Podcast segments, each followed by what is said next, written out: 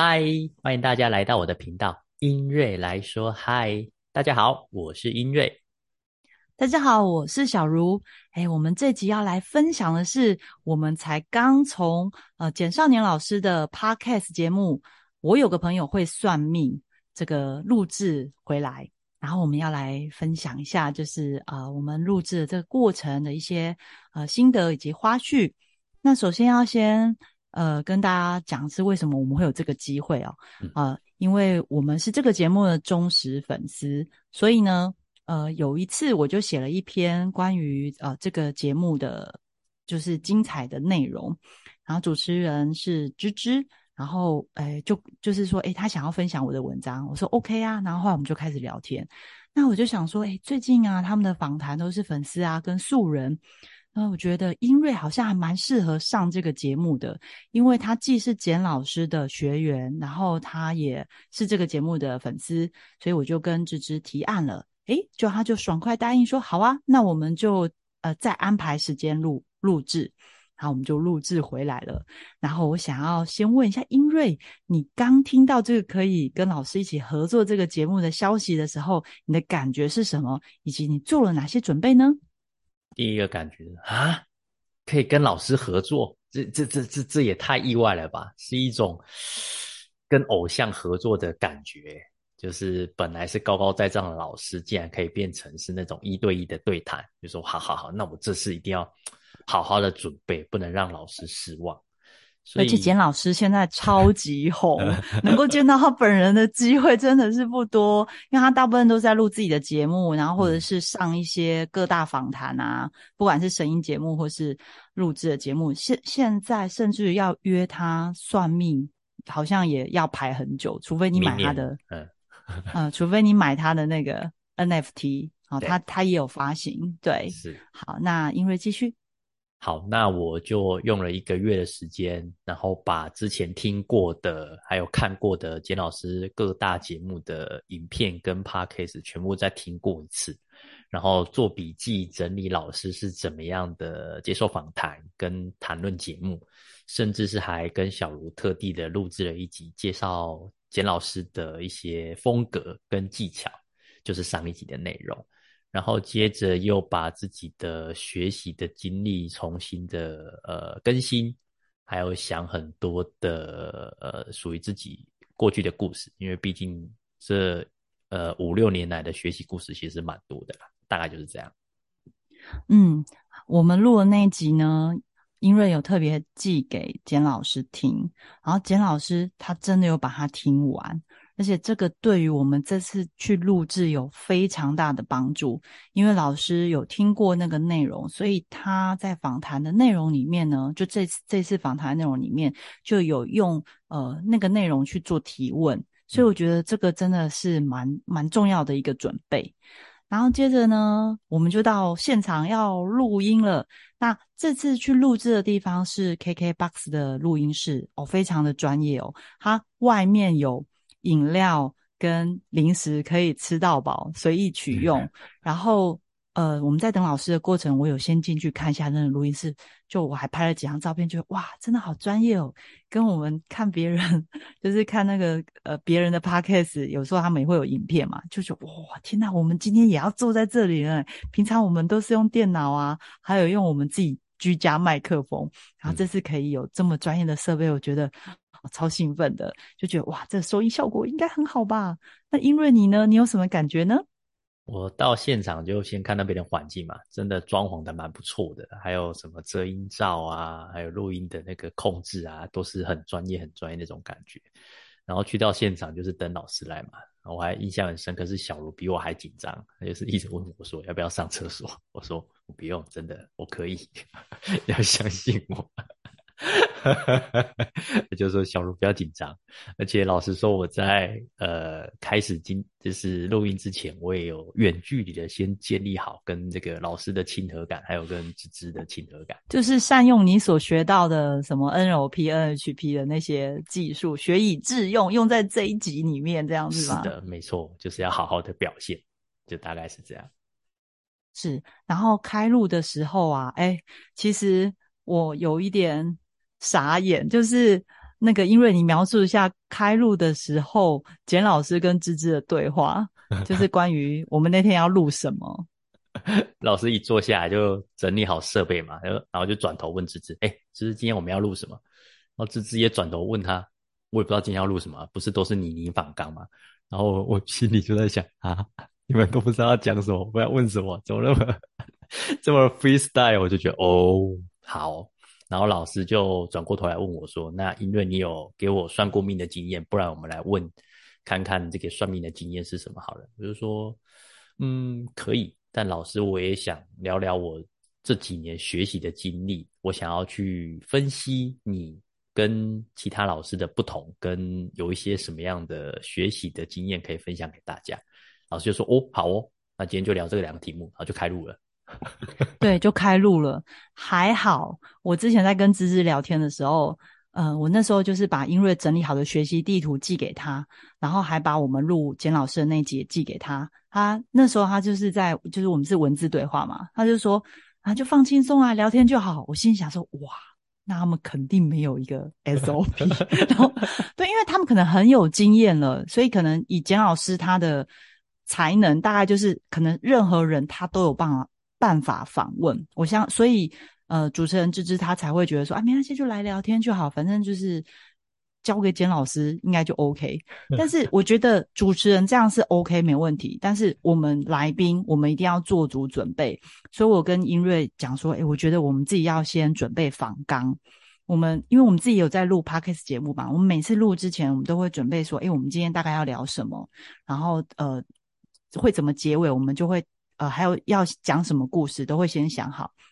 那因为我们本身有这样子的经验，所以我们就很容易就开始准备说，好，我们大概请英瑞准备十个故事，因为不知道老师会问什么，因为我们的访纲我们想这样子呈现，但是不代表老师会照着这样问，那所以英瑞就大概准备十个故事，然后我们就反复的演练，是我就假装说我是老师，或是我是芝芝，然后英瑞讲哪一段的时候，我会怎么提问，我们大概演练了两三次这样子，然后呃。所以当时一听到他们说：“哎，今天要聊什么？”我心里就想说：“还好我们有准备。”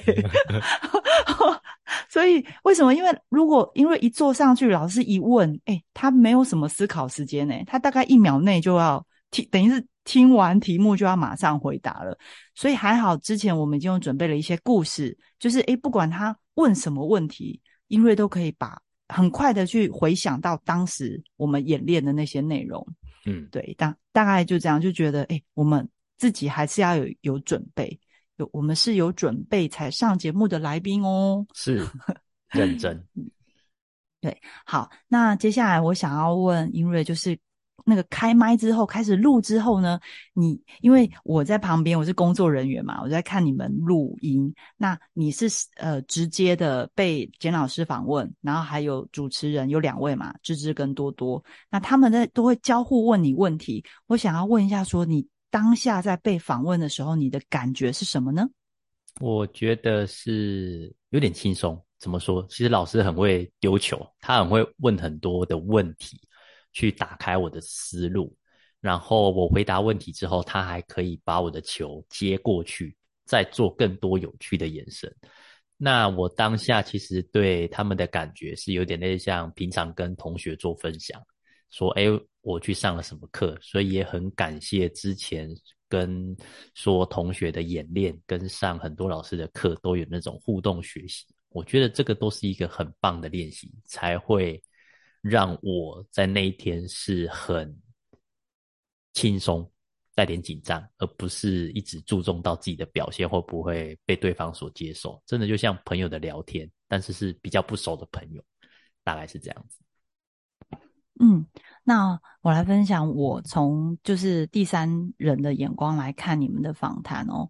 呃，我觉得简老师他真的很会。承接来宾的发言哦，他用很多方式承接，就是听起来会非常有变化。呃，例如说，他可能听英瑞讲一段之后，他会复述并且确认呃英瑞的说法，他甚至会再多做一些延伸，因为能够呃保证说听众能够听得懂哦，他会去做一个转译的那个内容，然后接着他也有可能发表一下自己的看法，甚至于说出。自己的小故事哦，可能就是跟英瑞刚刚讲的内容里面比较相关的故事，然后那些故事都还会有一些笑点。基本上他不管用什么方式来承接来宾的发言，都一定会带一个笑点。他真的是超级 厉害的，他就会让这个整个节目里感觉很丰富，有笑点，有知识点，又有故事可以听。我觉得真的真的是他的功力啦。那当然，他因为很年轻的时候就已经在那个。大学生了美？那个节目是固定班底，然后再加上他这一两年也上了非常多的节目，他很懂得那个怎么接话，怎么做效果，而且还是很有内容的哦，还是会有一些干货，他会分享他自己想法，所以这是我从侧面看简老师他的主持功力。我觉得真的是很很值得去学习这样子。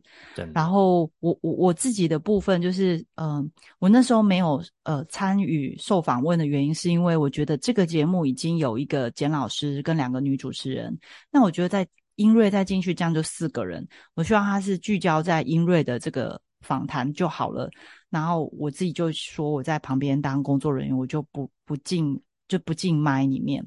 那但是因为我坐在简老师的像呃算是斜对面，所以其实我可以看得到老师，老师也看得到我。那不管老师或英瑞在说什么，呃，即使英瑞他是侧我坐在英瑞旁边，但英瑞是侧侧向我，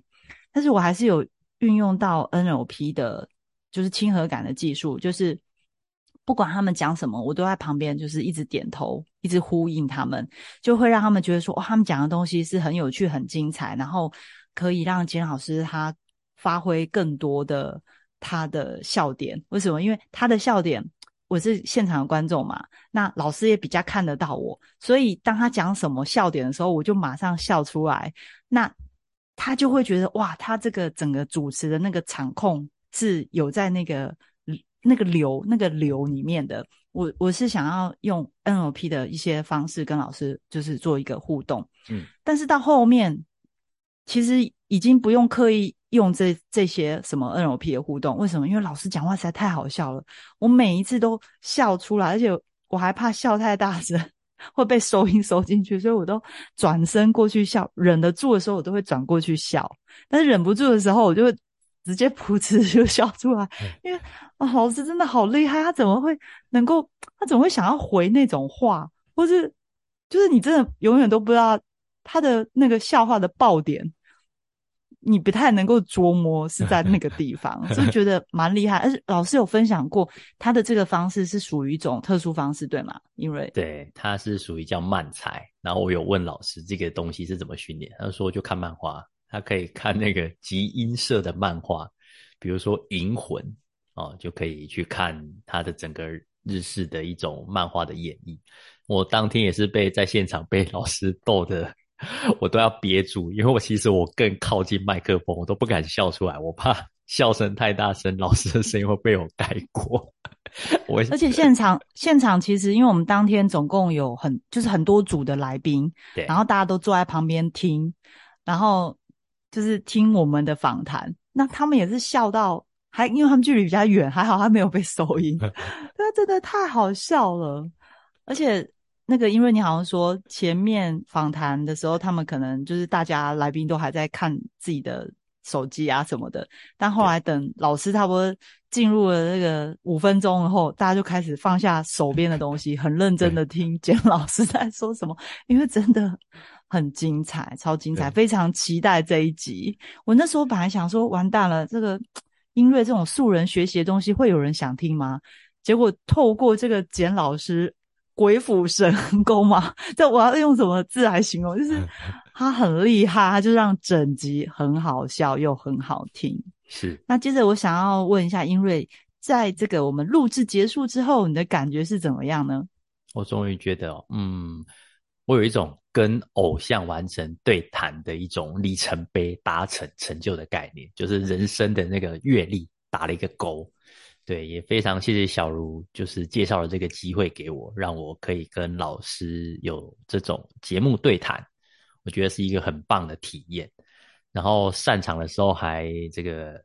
这个请老师跟芝芝签名，我还特地去买了第二本，因为我第一本是买老师的电子书，那第二本是老师跟芝芝的签名，全台湾没有几本，所以芝芝的签名版的更珍贵。然后。全台湾有芝芝签名的有两本啦，因为另外一组来宾他也有带书。老师说芝芝的签名比我的还要珍贵，因为没有人有芝芝的签名。而且我们这次看到芝芝的那个庐山真真面目，因为我们之前都是听节目嘛，然后。因为芝芝讲话，她的在节目里的声音感觉是哦，刚刚比较 man，有点女英雄的感觉，所以我就一直以为她是一个很健康，然后有一点点壮硕的女生。以为就看到本人之后，天啊！她那时候一走进来，我看她穿那个洋装，然后穿那个尖头高跟鞋。超有女性魅力的，而且她因为有在运动，所以她身上是那种健康的肤色，嗯，好健康的肤色，然后眼睛也大大，她戴口罩，然后长头发。我想说，这么有魅力的女生，为什么在节目里我们常听到那个简尚仁老师在就是打闹，在笑她说什么大龄剩女啊，什么嗯嗯，什么嫁不出去，什么一堆的。我想说，太有魅力了，怎么可能？应该是。应该是真的，就是像蒋老师说的，什么他额头就是可能比较比较高，然后所以眼光高，芝芝本身应该是对眼光比较高比较挑，因为他本人真的是超漂亮，难怪他不愿意曝光。其实我有，我有跟他确认过，说，哎，我等一下拍照可不可以就拍英瑞跟老师？那您您是不是不想曝光，所以不要拍到你？他说，对，他不要拍到他。我想说，我拍到他，他要是一曝光。哇，那个节目应该会蛮多人 去骚扰他的。对，那因为你你有看到他们吗？吼，有，就觉得她是一种东方古典美人的那种概念，我就哦，很有女人味。然后我就说，嗯，就是你跟我看呃听声音的感觉，是你真的之前是短头发，然后是比较那种呃乡村女孩那种概念。结果我今天看到本人是哦。都市时尚美人，然后带一点知性美，这种女生如果是出现在联谊场合，大概有十个有八个男生会去跟她搭讪吧，就是一种很呃很会打扮，就是那种感觉，对，就觉得真的跟声音感觉搭不起来，我觉得搭不起来，起来，我只能说我 搭不起来。声音是女女英雄的声音，但本人就是真的是古典美人，对对。好，然后后来你跟我看你跟老师。反而是那个录完音之后，两个人那边聊天聊得很开心，这样子。对啊，就老师有提到说，他觉得我我我提我学习的这个历程很酷。他说，其实道家跟那个修仙，其实有一些法门是符合这种 NHP 的概念。他说，对，其实我们也是这种有道士啊，真的是来学这门课。他说，其实老师讲的这一套是蛮 OK 的，甚至他开场。就是下散场之后开头第一句说：“原来今天是你来录啊！”我说：“靠，我差点笑话靠腰，你竟然不知道是我来录，然后又没有反刚，你也太屌了吧！你到底是怎么做到的？可以不知道来宾，然后又没有准备问题，就可以把今天的场子搞成这么好笑，就是一种真的是真的是人来就 对人来就录这样子。对，他就是看现场看到你才知道今天是你。对对，所以。所所以所以我才说还好，我们那个时候录的那一集，你有寄给他，是他对那一集是有印象的，所以他只用那一集十分钟的内容，就可以创造出这个四十分钟他们这一集的内容，这真的很厉害。对对，那我想要问一下，最后呢，嗯，因为我想要问，就是你觉得用一句话来讲一下，说这一次我们参加别人的 podcast 录制，你的学习是什么呢？我觉得这一次跟老师的合作就是一句话吧。机会是留给准备好的人，毕竟我也跟了研究了老师研究了两年了，我是用很多时间累积，就是有点疯狂粉丝的概念，就是我一定要把这个老师研究的很透彻，把他的每一集节目全部看过，让呃至少你可以了解一个人的脉络，然后等到机会来了，就是小卢这次送给我的这次机会，我才能跟老师有这么我个人觉得啊是很美好、很完美的一个合作。大概是这样。嗯，那我自己的学习是，呃，我觉得就是勇敢的将自己的梦想提案出去哦。我那时候也想说，哎，提提看，就芝芝就很爽快的答应了。那我就觉得，天哪，梦想成真哎！我们真的可以去节目哎，很开心。对啊。好，那今天的分享就到这边啦。我也邀请大家去收听。我有一个朋友会算命，钱老师的节目，并且要给节目五星好评哦。那今天节目就到这边喽，拜拜，拜拜。以上就是今天的节目内容，希望今天的内容能带给你一些灵感跟力量，把人生过得更美好的灵感，或是让你生活更有力量。你有收获想跟我分享的，请留言给我。也希望听完节目后的你按下订阅，并分享我的频道给你身边的亲朋好友。我们下次节目见喽，拜拜。